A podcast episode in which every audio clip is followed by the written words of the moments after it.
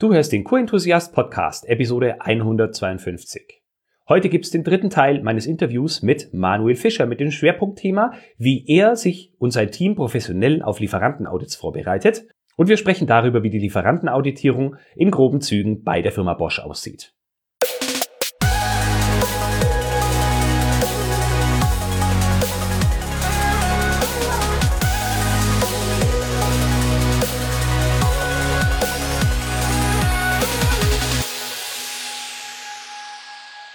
Ein enthusiastisches Hallo und willkommen zum dritten und letzten Teil des Interviews mit Manuel Fischer.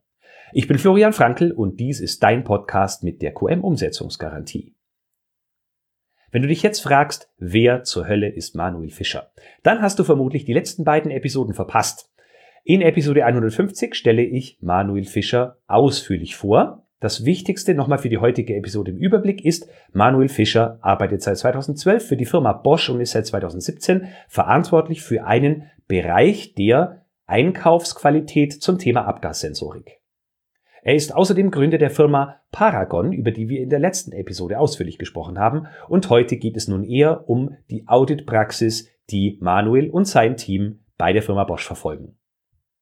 Deshalb keine weiteren Vorreden direkt rein in Teil 3 des Interviews mit Manuel Fischer. Viel Spaß!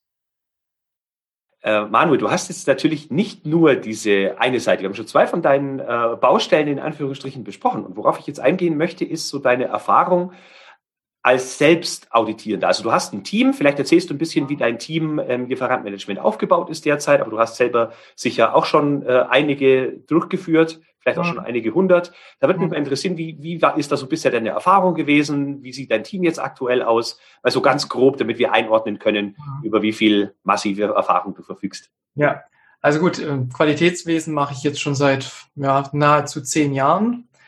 Und mein Team ist im Moment ähm, aus zwölf Personen besteht das Team. Wir sind international tätig, das heißt, ich bin für diese zwölf Personen über den kompletten Erdball verteilt zuständig. Und was wir in diesem Team machen, ist, dass wir uns eben mit der Freigabe von Zukaufteilen beschäftigen. Das heißt, wir sind diejenigen, die am Ende zu den Lieferanten fahren und ähm, die Prozesse bewerten, mit den ähm, Lieferanten natürlich auch in den Projekten sehr intensiv zusammenarbeiten zu allen Anforderungen, die aus einem Projekt entstehen und die dann eben in Qualitätsmaßnahmen übersetzt werden müssen. Und ja, das ist, das ist so das Setup, in dem ich bis letztes Jahr August gearbeitet habe.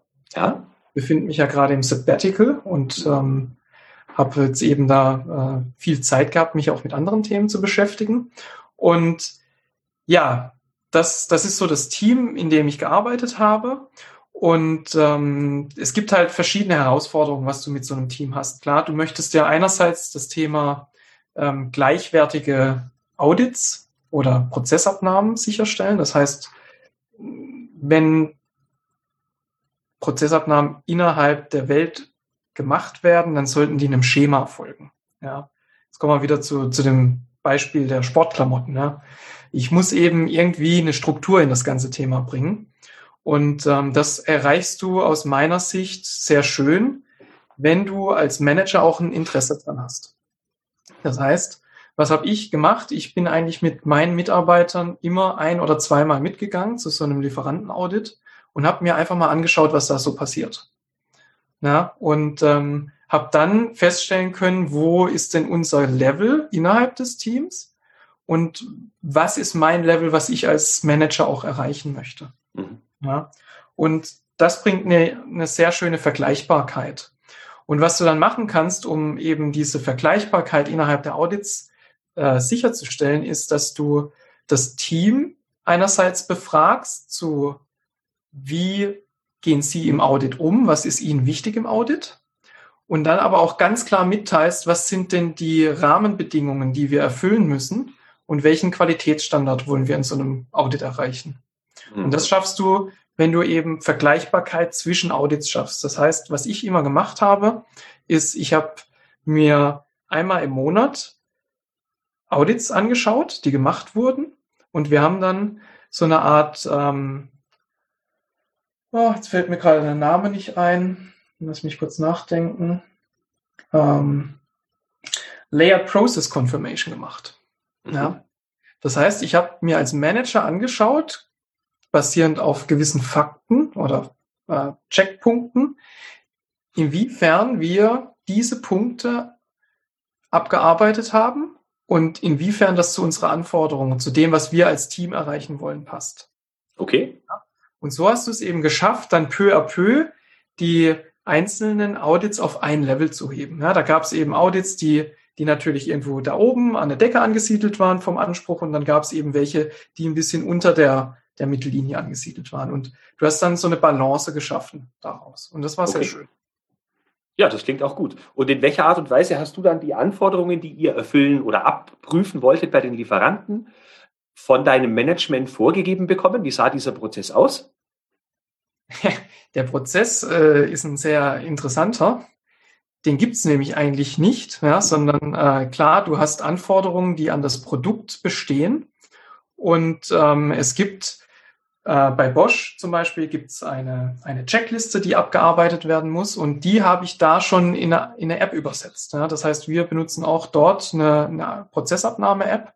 Die Mitarbeiter können dann, wenn sie so ein iPad vor, zur Verfügung haben, eben mit dieser App das machen. Und da gibt's eben auch wieder Hinweise zu, ähm, was genau abgeprüft werden sollte in so einem Audit.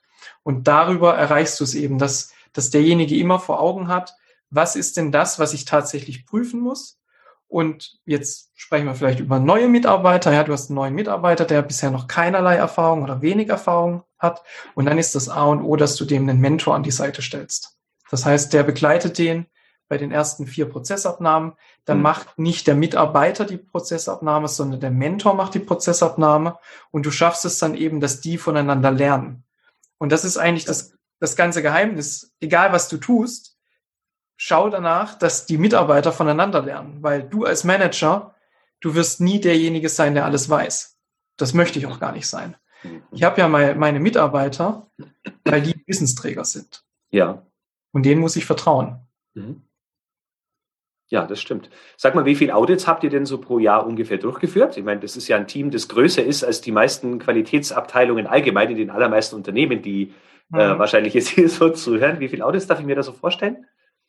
Das ist ganz unterschiedlich, je nach Projektsituation. Aber ähm, du kannst dir vorstellen, dass wir teilweise drei Audits pro Monat gemacht haben, also mal zwölf, das sind 36 Audits im Jahr, ja, die dann eben auch koordiniert werden wollten. Und ja, das äh, teilweise ging es da schon richtig heftig zu. Das, damit ich das jetzt richtig verstehe, es sind mehr als zehn Leute in deinem Team. Wenn ich jetzt dann von 36 Audits spreche, dann sind es nicht mal vier pro Person pro Jahr. Was mhm. machen also wie, wie, wie, ist, wie sieht so ein Prozess denn dann aus? Was hängt da so an Vorbereitung hin äh, dran? Weil ich stelle mir, also ich als jemand aus der Milchwirtschaft stelle mir das so einfach vor. Ich quatsch mit meinem ja. Lieferanten und sage ihm im nächsten Monat kommen, dann mache ich ein Audit, das dauert mhm. zwei Stunden, dann schreibe ich einen Bericht und ist gut. Ja, ja. Wie läuft ja. so ein professioneller Prozess bei euch ab? Sag mal. Bei uns, bei uns hängt da ja nicht nur das Audit dran. Ja. Ähm, bei uns geht es ja um das komplette Qualitätsmanagement in der Vorserie bis zur Serie.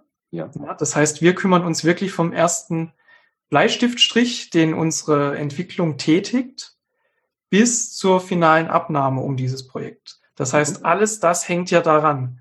Und das machen die Mitarbeiter in der Zwischenzeit, wenn sie mal kein Audit machen. Also die, das Audit ist an der Stelle eigentlich nur Beiwerk zu der Aufgabe, die zu einer finalen Freigabe eines Bauteils führt. Ja. Ah, okay. Also ist so eine Art Audit auch so eine Art abschließender Qualifizierungsprozess. Ja, also es ist ein Prozessaudit, wo wir einfach abprüfen können mit den gewählten Prozessen, die Kundenanforderungen erfüllt werden. Sei es geometrisch oder was auch immer. Ja. Mhm. Oder ganz einfaches Beispiel, na, vielleicht nicht für jeden Zuhörer bei, einfach, aber sagen wir, du ähm, möchtest einen Joghurtbecher herstellen. Ja? Und der Joghurtbecher, der darf eben nur eine gewisse Partikellast an, sagen wir, Plastikpartikeln aufweisen. Ja? Da dürfen nur zehn Partikel kleiner 100 μ dran sein. Ja, das wäre die Anforderung. Und jetzt bin ich am Ende von meinem Projekt angekommen und der Lieferant hat mir äh, den EMPB eingereicht, also den Erstmusterprüfbericht und sagt, ja, ja, alles gut, ich habe alles erfüllt. Und dann sagst du, ja, okay, wir würden jetzt gerne zu einer Prozessabnahme kommen und uns das eben vor Ort dann anschauen, wie du jetzt deine Prozesse umgesetzt hast. Und das ist dann für uns dieses Audit, also wirklich das vor Ort gehen, mit dem, mit dem Lieferanten den Prozess angucken und diese Anforderungen überprüfen. Und da wäre es jetzt mit diesen, mit diesen 10 μ, die wir gerade genannt hatten, oder die 10 Partikel kleiner 100 μ, ja. da wäre es eben so, dass wir sagen, okay, wir machen dann eine technische Sauberkeitsprüfung vor Ort. Wir schauen uns an, entnehmen eine Stichprobe, die dann eben relevant ist auch, damit sie in die Statistik schön, schön eingehen kann.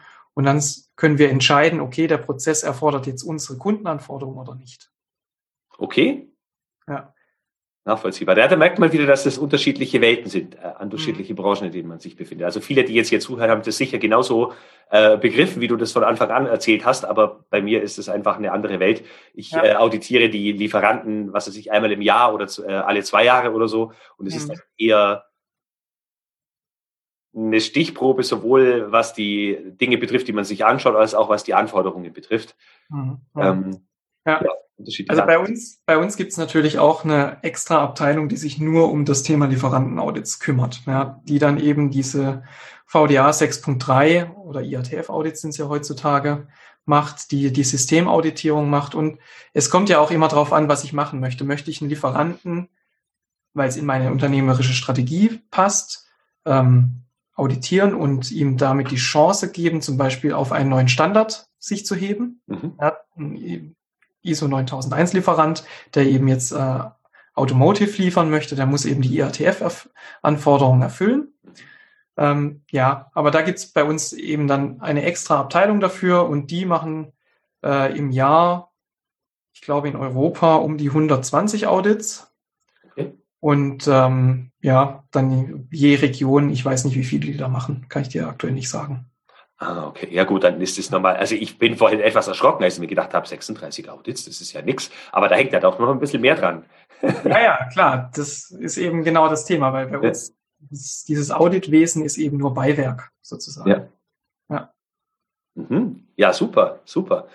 Äh, wenn, du hast bestimmt in deiner Zeit, in der du da das Team hattest, auch Leute eingestellt. Mhm. Worauf hast du denn da geachtet, wenn man jetzt jemanden sucht, der genau diese Aufgabe erfüllt? Guckt man da eher so nach fachlichen Dingen, damit die Person auch die Prozesse bei den Lieferanten vielleicht ein Stück weit schon aus der Vergangenheit kennt oder waren es eher persönliche Dinge? Wenn ja, welche wären das? Worauf würdest du da schauen oder hast du da bisher geschaut? Ähm, ja, ist eine, ist eine schwierige Frage, weil, also klar, die fachliche Kompetenz, die muss ein Stück weit da sein.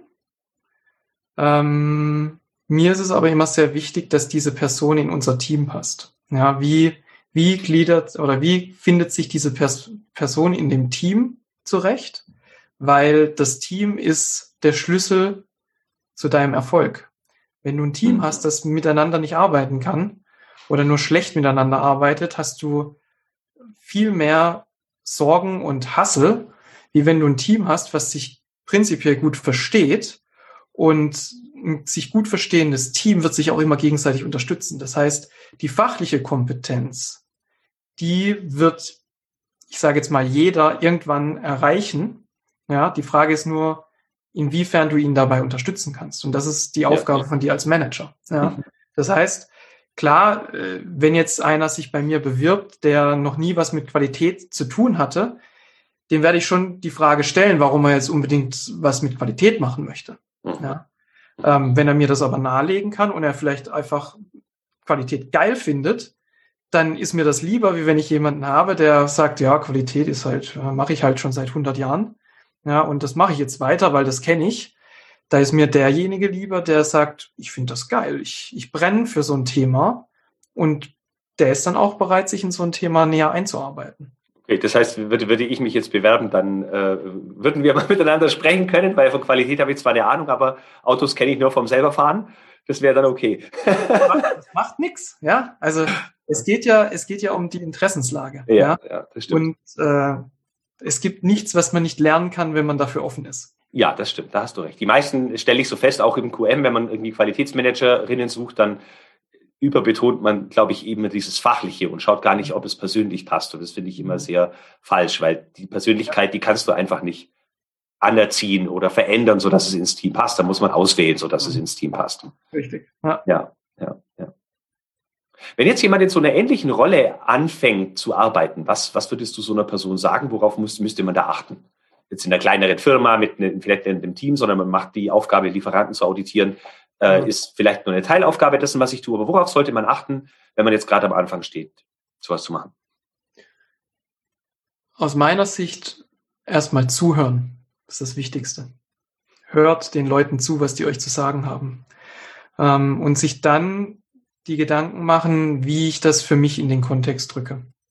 Ja, also wenn ich frisch irgendwo anfange, dann, dann mm, ich mache mir erstmal immer ein Bild vom Ist-Zustand wieder. Ja, womit habe ich es überhaupt zu tun? Ähm, ich befrage ganz viele Leute zum, zum Ist-Zustand, zu den Prozessen, zu dem einfach, worum geht es hier überhaupt? Das erstmal verstehen. Ja. wenn ich irgendwo reinkomme und sofort sage, ich weiß alles und ich bin hier überhaupt der Beste, dann mag das vielleicht aus der eigenen Sicht schon so sein. Die Frage ist aber, inwiefern die eigene Sicht dann zu der Sicht der anderen passt. Ja. Ja, also von daher mein Tipp wäre, hört gut zu. Okay, das hilft im QM, glaube ich, allgemein, wenn man gut zuhört. Hm. Oder man anfängt, überhaupt zuzuhören. Richtig, ja. Mhm. Okay, Manuel, vielen Dank äh, für das Gespräch bisher. Äh, ja. Würdest du jetzt noch irgendwas loswerden wollen? Eine Frage, wo du erwartet hättest, dass ich sie stelle und wo ich sie nicht gestellt habe? Berühmte letzte Worte? Die berühmten letzten Worte? ja, vor, vor dem Abschluss des, äh, des Videos oder des Podcasts natürlich nur.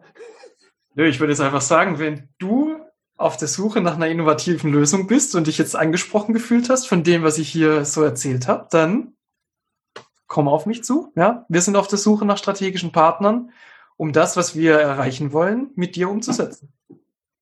Ja, sehr schön. Das waren doch sehr schöne Schlussworte. Manuel, ich äh, bedanke mich herzlich für deine Zeit, für unser Gespräch. Hat mir viel Spaß gemacht und wünsche dir natürlich für eure App alles Gute und ich hoffe, wir bleiben weiter in Kontakt.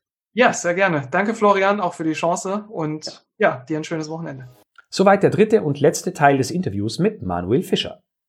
Wenn du mehr über ihn und seine Firma erfahren möchtest, verlinke ich sein LinkedIn-Profil in den Show Notes und du findest alle weiteren Informationen über ihn und seine Firma auf paragon-dis.com.